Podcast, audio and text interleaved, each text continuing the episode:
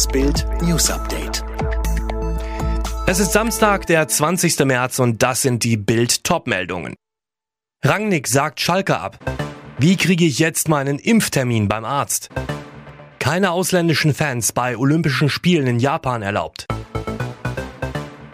Das ist ein Hammer. Ralf Rangnick wird nicht Sportvorstand bei Schalke.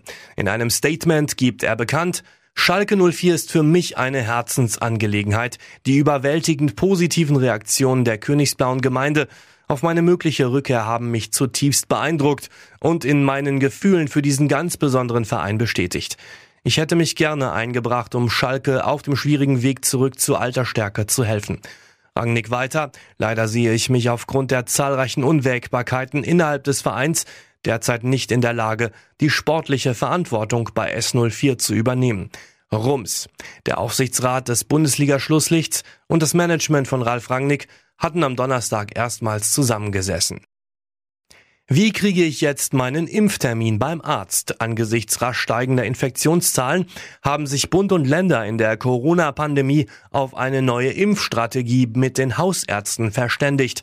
Auf einem Gipfel am Freitagabend haben sich Bund und Länder auf einen neuen Impfplan geeinigt. Ergebnis, Hausärzte können im Prinzip schon ab dem 5. April losimpfen, auch wenn das ausgerechnet Ostermontag ist. Deutschland rechnet im April insgesamt mit rund 15 Millionen Impfdosen, nachdem der AstraZeneca-Stoff wieder freigegeben ist.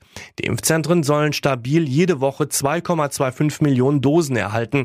Dazu kommen die Kontingente für die Hausärzte, später auch Betriebsärzte. Für die 50.000 Hausarztpraxen sind dies zunächst jeweils nur 20 Dosen pro Woche. Die wichtigsten Fragen zum Impfplan der Regierung bei Bild.de. Die Olympischen Spiele in Tokio werden ohne ausländische Zuschauer stattfinden. Grund für den Beschluss ist die Angst vor der Verbreitung des Coronavirus. Und eine Million Tickets wurden schon an Fans in aller Welt verkauft. Sie sollen ihr Geld zurückbekommen. In Kassel haben mehrere tausend Menschen an einer nicht genehmigten Querdenker-Demo teilgenommen. Augenzeugen berichten, dass die Corona-Leugner auf die Polizei losgegangen sein sollen. Die Beamten setzten daraufhin Pfefferspray und Schlagstöcke ein. Friedlicher Protest sieht anders aus, twitterte die Polizei.